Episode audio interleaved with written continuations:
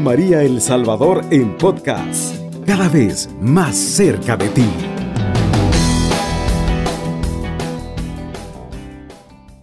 Queridos amigos de Radio María, muy agradecida con nuestro Padre Celestial por estar nuevamente aquí con ustedes, acompañándoles en un lunes finalizando el mes de enero.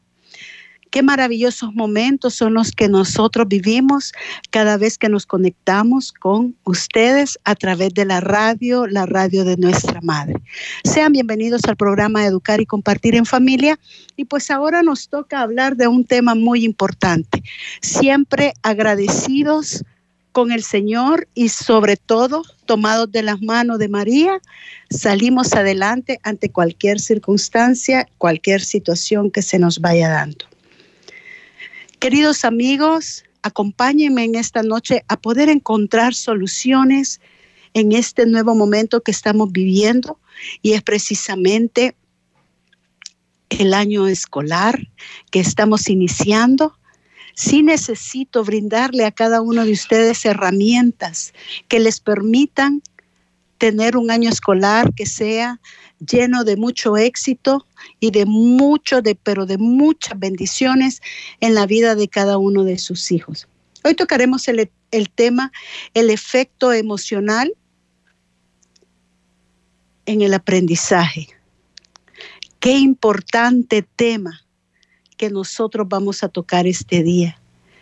El efecto emocional en el aprendizaje. Solo imagínese en este momento en que usted está preparando todo el proceso de cada uno de sus hijos para integrarse a la vida escolar.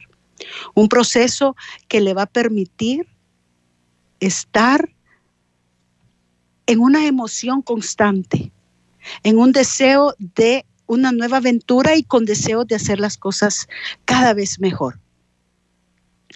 Yo le pido a usted que observe a cada uno de sus niños, de sus jóvenes que están preparándose para ese momento.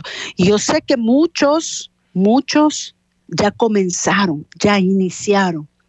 La alegría de estar en la vida escolar y sobre todo presencial. Qué bonito lo estamos viviendo, qué bonito es ese momento en el que usted le está brindando a su hijo esa nueva oportunidad de poderse integrar. Vea los comportamientos, las actitudes, los deseos de ser obediente, de seguir en una situación completamente llena de optimismo para cumplir con todas las exigencias de la vida académica. ¿Usted ha visto en cada uno de ellos algún tipo de, de emoción, de alegría, de, de tristeza o de quizás ansiedad, verdad? Algunos niños incluso hasta con, con conductas indiferentes probablemente todas las emociones que vayan presentando cada uno de sus hijos van a depender de dos factores muy importantes. Número uno, cómo usted está abordando ese nuevo año escolar. Cómo usted va abordando todos esos momentos en el hogar. Comprendo, entiendo que son a veces un poco estresantes porque se nos vienen situaciones de gastos escolares, compra de útiles, probablemente pues comprar eh, eh, zapatos, uniformes nuevos o adquirir todo este material que los niños necesitan en el día a día. Eso a usted como papá y mamá probablemente lo llene de estrés probablemente su actitud no sea como la más alegre. Sin embargo, pueden haber otros escenarios en otros hogares que a pesar que no tengan completas las necesidades de sus hijos en cuanto a toda la vida escolar, su actitud siempre es optimista, es positiva y quiere ver ese año con mucha, con mucha asertividad positiva. Entonces, ese es el primer factor que influye en cómo sus hijos van a controlar esas emociones si usted está siendo los partícipes, si usted lo está dejando ver desde un punto de vista positivo, probablemente su hijo, su hija, así lo va a percibir y así lo van a vivir y así serán sus actitudes. Pero por otro lado, puede surgir lo contrario. Y es que usted está con una muy buena alegría, un, buen deseo de apoyar a sus hijos en este nuevo año escolar, pero sus hijos se muestran indiferentes. Sus hijos se muestran apáticos a no querer cambiar los horarios que ellos tenían en todas estas vacaciones. Y ojo con aquellos niños niñas y jóvenes que pasaron tres años en una educación en línea. Usted sabe lo que eso significa para el cambio de estos niños emocionalmente. En estos tres años perdieron el contacto social físico con sus compañeros, con sus maestros y perdieron el control autoconductual de autoexigirse, de levantarse temprano, bañarse, cambiarse, desayunar, preparar su mochila, irse en el tráfico hasta sus escuelas o colegios. Salir de su casa una hora antes cuando estando en casa se levantaba media hora antes, si quería se bañaba, si no quería solo se pasaba de la cama al escritorio o a la mesa y se ponía la camisa del uniforme y quizás abajo con pijama y no salía de casa. Mire los dos escenarios, complicados emocionalmente para todos estos jóvenes, para todos estos escolares que van a llenar los salones de clase. Entonces, ¿qué sucede emocionalmente en cada uno de ellos? Son diferentes aspectos y diferentes situaciones que se dan en las familias de acuerdo a las decisiones que usted tomó en cuanto a la educación presencial y a la educación en línea. Usted sabe que el 6 de febrero la educación se vuelve 100% presencial. ¿Usted ya preparó a sus hijos para ese momento? O tal vez no sea tanto preparar a sus hijos. ¿Se preparó usted, mamá y papá? Emocionalmente para hacer ese cambio nuevamente, donde los niños, los jóvenes lleguen a la vida presencial. Hay estudiantes que desaparecieron físicamente tres años de la vida escolar presencial. Solo lo veíamos a través de una cámara. Y eso es si la abrían. Si no solamente escuchábamos sus voces. Y cuando hacemos todos esos cambios, ¿qué sucede? ¿Cómo van esas emociones? ¿Cómo van pasando esas situaciones en cada uno de los hijos? Es bien importante que usted evalúe cómo el efecto emocional influye en el aprendizaje de ellos. ¿Y qué papel tienen las emociones en el aprendizaje? Mire, yo en mi día a día como educadora puedo darme cuenta que el aprendizaje es totalmente emocional y las emociones pueden ayudar o no ayudar en este proceso. Todo depende de los parámetros emocionales que esté viviendo cada, cada escolar. Es por eso que a los maestros se les dan capacitaciones de inteligencia emocional, para que ellos como adultos vayan preparados emocionalmente a recibir a los alumnos que van a presentar diferentes emociones según sus propios, propias necesidades, ambientes o eh, situaciones puramente ya personales de salud, eh, eh, de estilo de vida, etcétera. Las emociones tienen un papel importantísimo en el aprendizaje y hay muchos estudios que han hecho para reconocer los procesos de aprendizaje en la, en, en la cognición, es decir, en lo que los niños perciben y aprenden. Y quiero decirles, queridos papás, queridas mamás, abuelitas, abuelitos que me escuchan siempre, que las emociones y el aprendizaje son inseparables. Es un vínculo que se establece por múltiples, múltiples razones.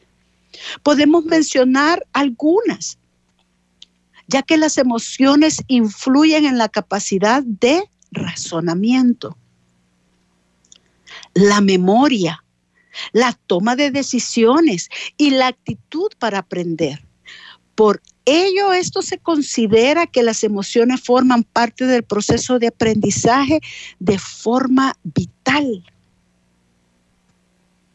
Es decir, este es un vínculo que no se puede separar. Es por eso que durante mis programas he venido preparándolos a ustedes a este momento de la fiesta escolar.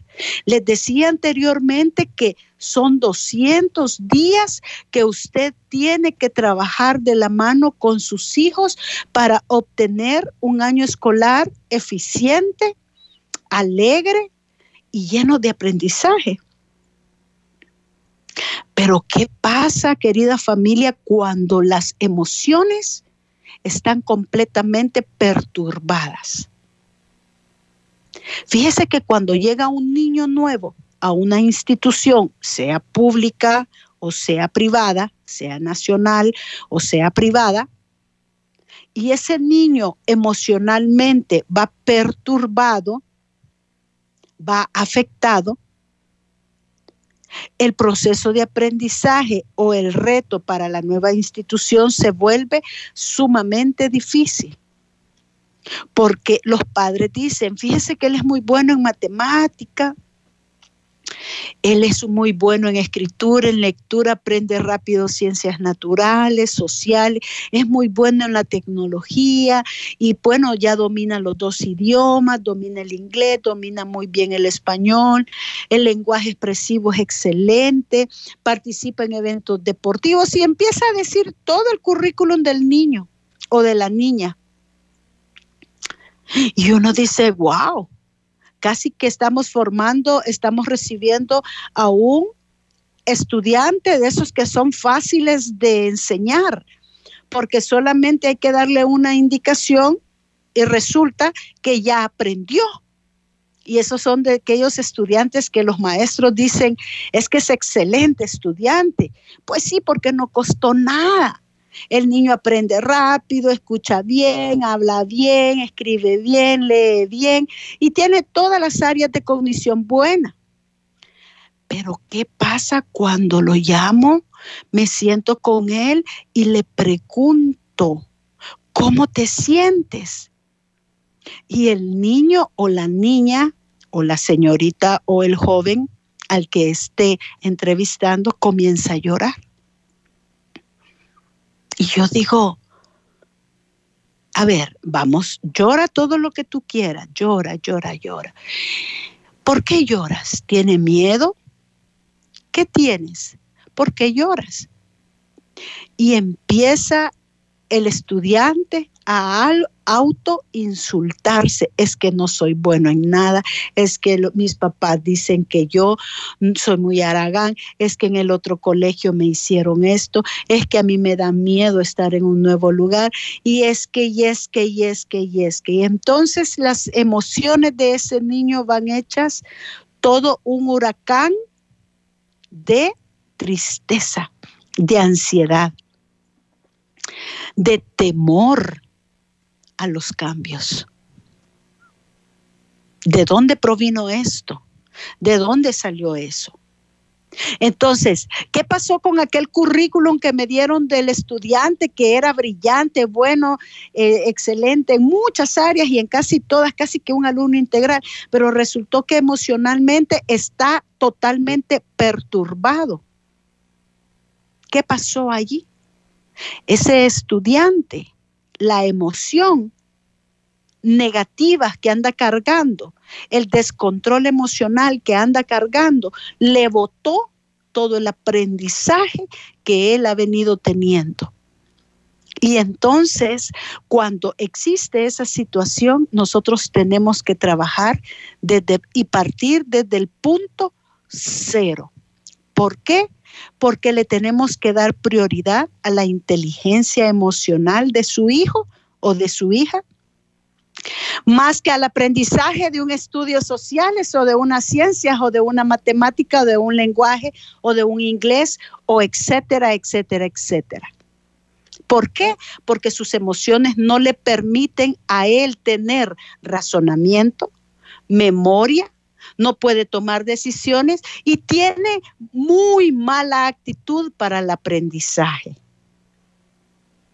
Entonces, por muy bueno que pueda ser su hijo o su hija en las áreas del aprendizaje, cognitivamente ha sido bien estimulado, pero emocionalmente ha sido bien perturbado, usted va a obtener un estudiante de bajas capacidades en el aprendizaje.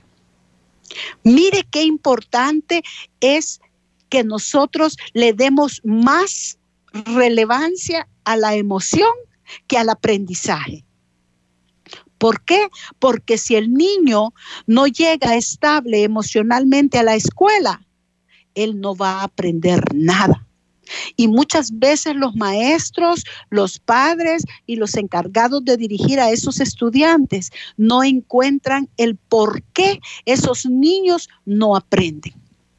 El por qué salen mal en los exámenes, porque no se dieron cuenta de que la inteligencia emocional estaba completamente perturbada.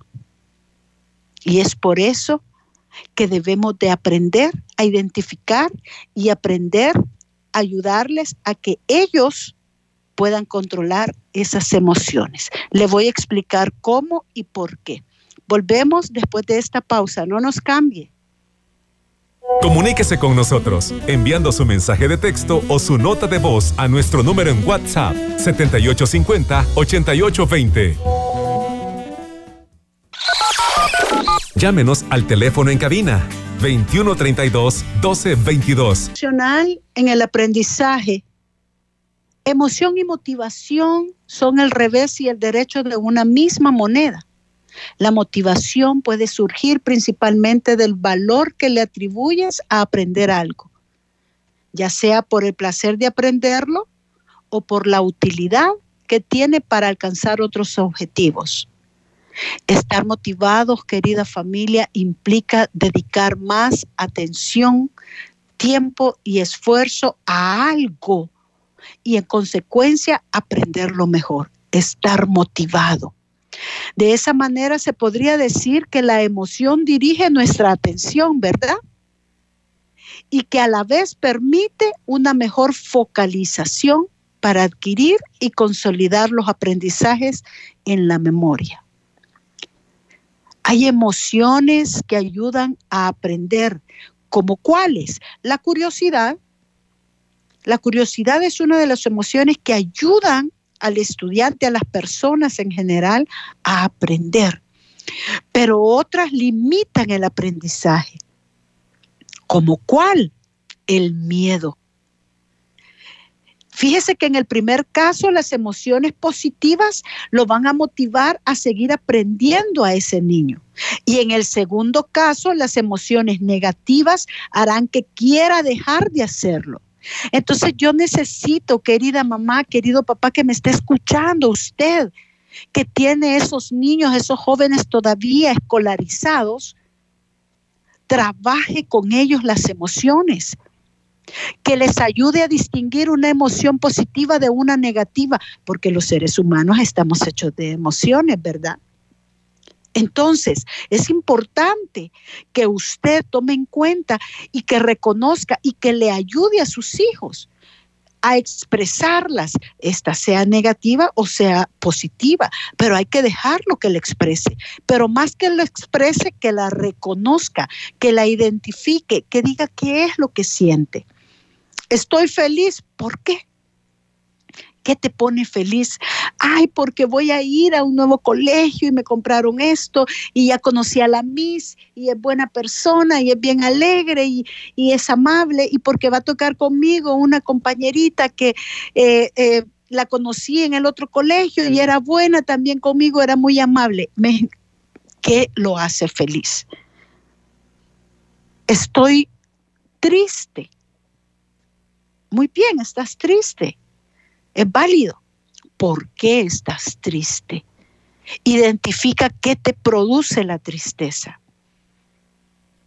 Ah, estoy triste porque no me quería cambiar de colegio, porque tengo miedo de ir a un nuevo lugar, porque no conozco a nadie, porque tengo temor de tener compañeros malos. Entonces, cuando ya su hijo o su hija le expresa la emoción que siente, y la, la descifra. Ya es su función como adulto sentarse y explicarle lo bueno de una sensación positiva y que la mantenga y lo malo de sentir una emoción negativa y que la identifique y que la supere, dándole alternativas de solución dependiendo de la edad del niño. Entonces, hay emociones que ayudan a aprender, decía yo, como la curiosidad, pero hay otras que limitan, como el miedo. Y son emociones que van teniendo los niños y los jóvenes en su proceso de aprendizaje. Póngase a pensar cuando a su hijo de 13 años le dicen vamos a entrar a exámenes trimestrales. Solo cuando escucha la palabra examen, se llenó de qué? De ansiedad, de temor, de sufrimiento, de cansancio. ¿Y cómo lo tomó usted? ¿Cómo enfrentó todas esas emociones en ese niño de 13 años? Cuando le dices que vienen los exámenes y me ponen nervioso. ¿Y cuál es su actitud como madre? ¿Cómo usted lo confronta? porque todo va a depender de todo la, de toda la dinámica familiar, cómo van a ir enfrentando cada una de las situaciones que se van dando en el hogar.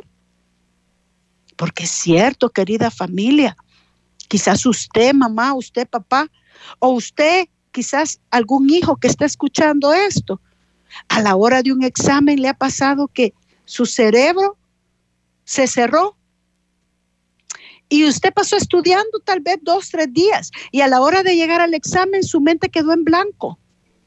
¿Cómo se llama esa emoción? ¿Qué emoción le invadió en ese momento? En ese momento le pudo haber invadido la emoción del temor, de la ansiedad, del miedo, de no saber enfrentar un documento que es un papel para llenar. ¿Por qué? Porque usted como padre lo presiona tanto que vaya a ese examen y que usted quiere que le lleve la calificación perfecta.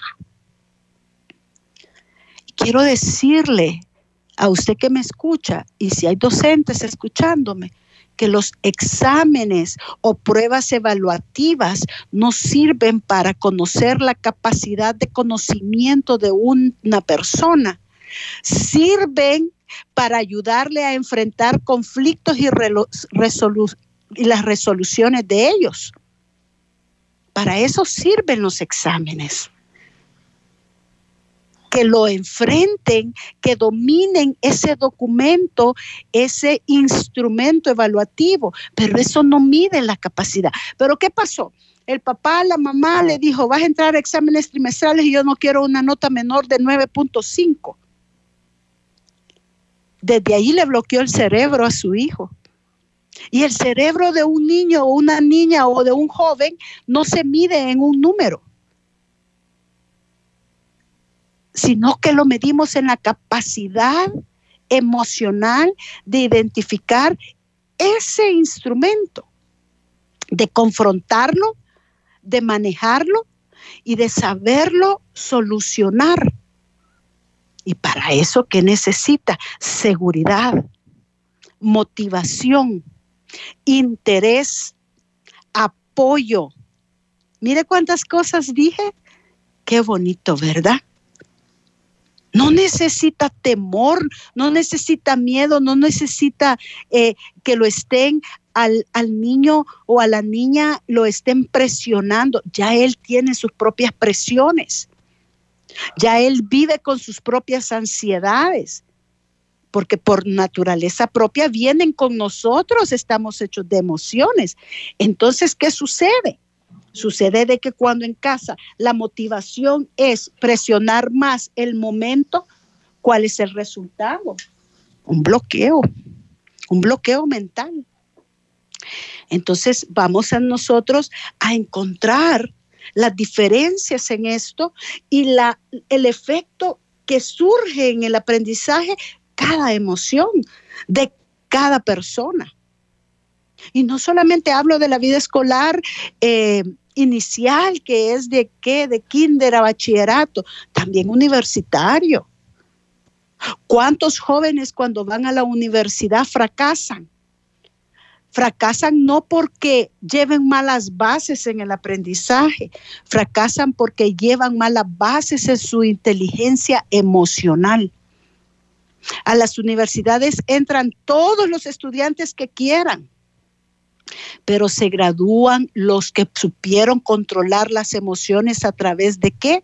Del esfuerzo, de la motivación, del interés, del deseo de lograr una meta, de la forma de cómo enfrenta instrumentos evaluativos, no de una calificación.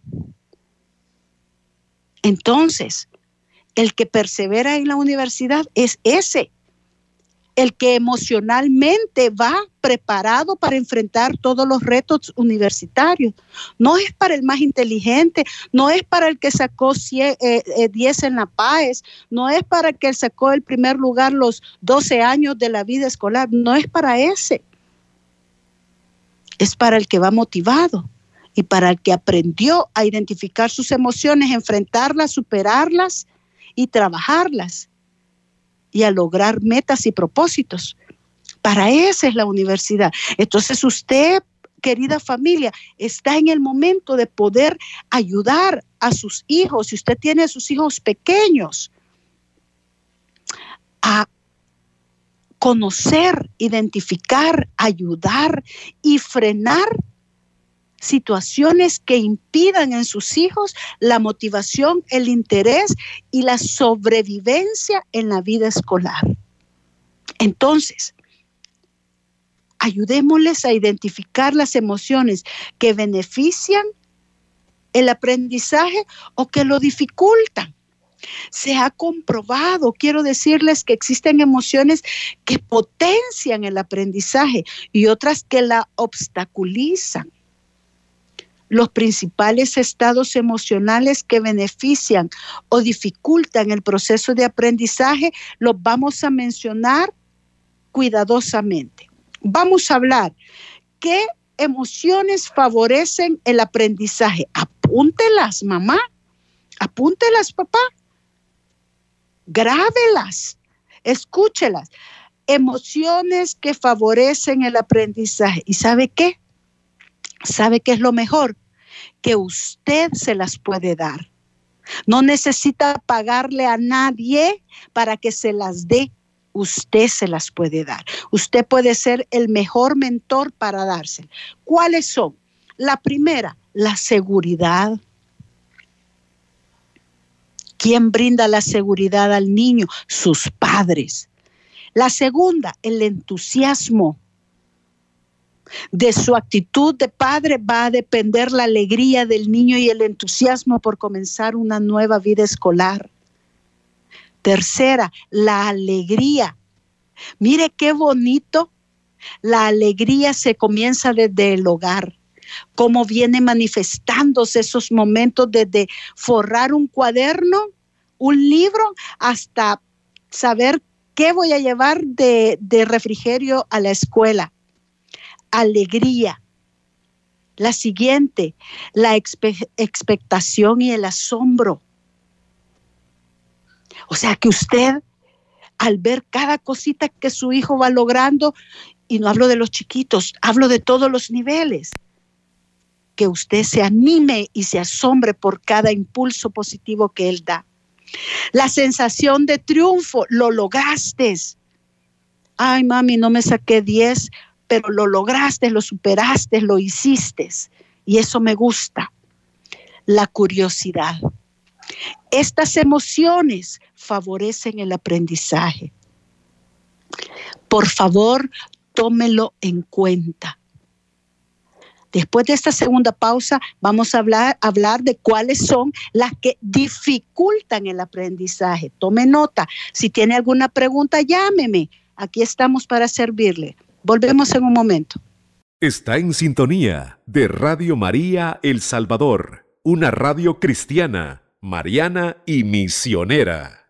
Esas son muchas de las recomendaciones que les podemos dar a los padres para que el clima de aprendizaje de sus hijos se vaya dando de una manera positiva y objetiva. Hablábamos en el segmento anterior de, los, de las emociones que favorecen el aprendizaje. Ahora identifiquemos cuáles son las que dificultan el aprendizaje. ¿Qué emociones son esas? Comenzamos por la primera, el miedo y la ansiedad. Esa es una de las emociones más negativas que puede tener una persona para poder aprender en cualquier faceta de su vida y en cualquier área del aprendizaje. Una persona con miedo y con ansiedad no puede lograr ningún objetivo a cumplir en el día a día. La tensión una persona tensa, que pase estresada, que pase con nerviosismos, tampoco va a permitir que su mente tenga la claridad para el aprendizaje. No va a haber atención y por lo tanto no va a haber razonamiento ni memoria. La ira y el enfado. Usted sabe que la persona que pasa todo el tiempo, los niños que pasan con ira o pasan enojados todo el tiempo, son los niños que los catalogan en los colegios, en las escuelas, como niños con trastornos de la conducta.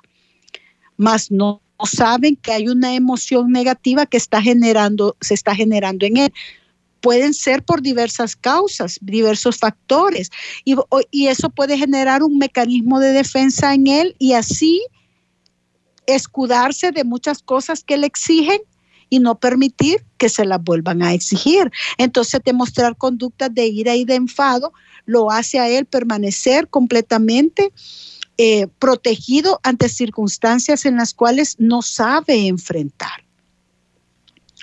Fíjese de que la ira y el enojo en los niños, en los jóvenes, es una emoción que debe de ayudársele a controlar, porque se vuelve totalmente un problema serio en la vida social, escolar y en el aprendizaje del día a día. Y el niño aprende tanto a escudarse en la ira que hasta él mismo reconoce y dice, a mí no me digan nada porque yo soy muy enojado. A mí no me exijas porque si no me voy a enojar. A mí no me obligues a ir a esa clase porque si no yo voy a romper todas las cosas. Entonces va formando ese mecanismo de defensa y hay padres de familia que se la permiten y no la confrontan, no la trabajan, no la arreglan. Entonces ahí es donde vienen las situaciones problemáticas de conducta en los niños, en los jóvenes, en, los, en las vidas escolares. Y por lo tanto, al tener tanta ira, tanta impulsividad, tanto enojo, lo que pasa es que él pasa más fuera de la vida escolar que dentro de la escuela. ¿Por qué? Porque lo suspenden, lo mandan con, con expulsiones, lo mandan a la casa y en la casa continúa con la misma conducta, porque viene la desmotivación, viene el enojo más fuerte, porque como nadie le ayudó a identificar esa, esa emoción de ira y de enfado para que la pueda superar. Otra que nos dificulta el aprendizaje es la culpabilidad. Hay muchos, muchos estudiantes que llegan con un sentido de culpa a la vida escolar por situaciones puramente familiares, como por ejemplo los divorcios de los papás. Cuando sus padres se divorcian, ellos se sienten culpables del por qué sus papás se divorciaron. Cuando sus padres, eh, cuando, eh, digamos, no miran a sus padres, ellos tienen un sentido de culpa porque dicen, eh, no tengo tiempo para mis papás ni mis papás para mí. La culpabilidad de situaciones familiares es lo que más los conlleva a ellos a fracasar en la vida de, de la escuela. Y es una, es una emoción que hay que trabajársela fuertemente, porque el tener el sentido de culpa en todo lo que hace, lo hace una persona completamente frágil emocionalmente. Una persona que va a pasar todo el tiempo triste, decaído. Y la la culpabilidad lo lleva a los niños o a los jóvenes a la depresión. Y la depresión tiene diferentes ramificaciones a las cuales pueden llegar. Por lo tanto, es importantísimo que usted lo identifique y quite ese tipo de conducta emocional autoculpándose por cualquier cosa que sucede en, en, el hogar, en la familia o en su proceso de vida. El aburrimiento Claro, mire, esa emoción es una de las que más se nota en los niños porque resulta de que en las escuelas, en las vidas escolares, los docentes siguen enseñando como cuando eran los años 80. Quieren niños sentados, niños copiando de la pizarra, que no hablen, que no digan nada, que estén bien sentaditos, que copien de la pizarra o que agarren el dictado y que no pueden distraerse con nada.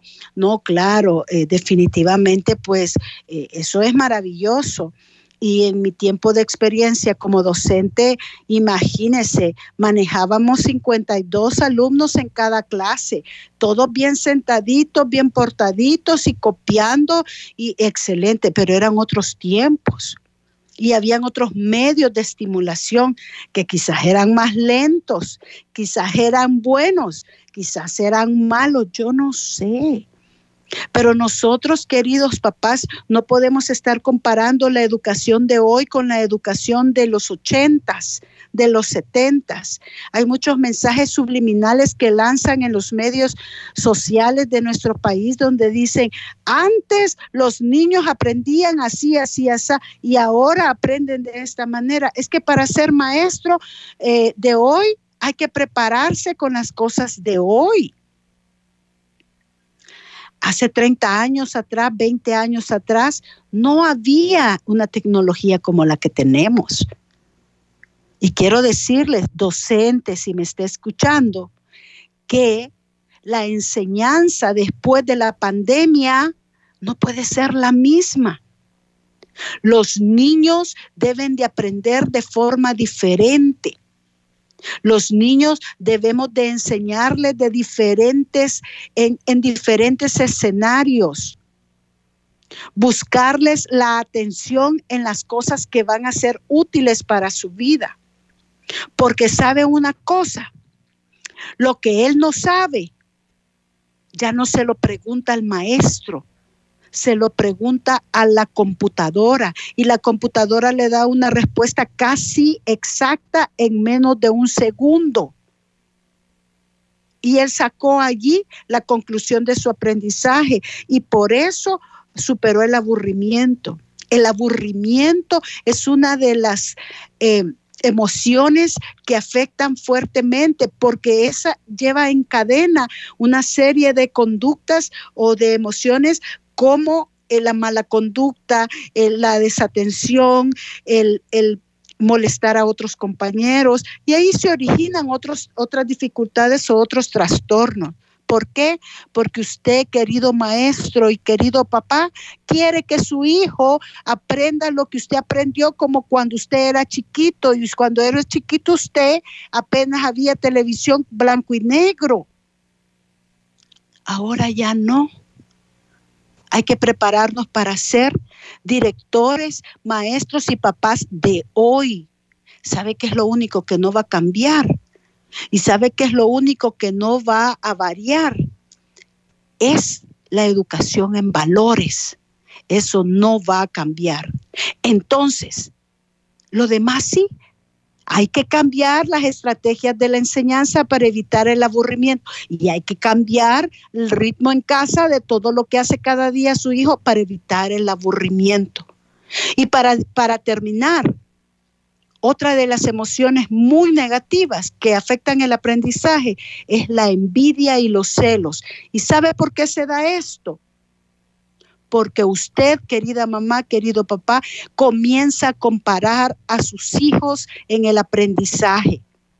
Y cada uno va a aprender de diferente forma, diferente manera y va a ser bueno en diferentes áreas no van a ser iguales y no van a aprender al mismo ritmo. Por lo tanto, no los compare. Todos son importantes y todos son diferentes para no generar en los hijos envidia y celos. Querida familia de Radio María, construir climas emocionales positivos le permitirá estar motivado y aprender mejor a cada uno de sus hijos. Y le pido a usted que lo identifique, que lo trabaje y que lo ponga en práctica para obtener un año escolar lleno de un equilibrio emocional adecuado y un aprendizaje significativo acorde a la etapa que está cada uno de sus hijos. No olvide mantener siempre a los niños cerca de Dios y por supuesto su oración constante es la herramienta que permitirá el éxito en cada uno de los miembros de la familia y en usted mismo. Cubriendo todo El Salvador. Radio María, 107.3 FM.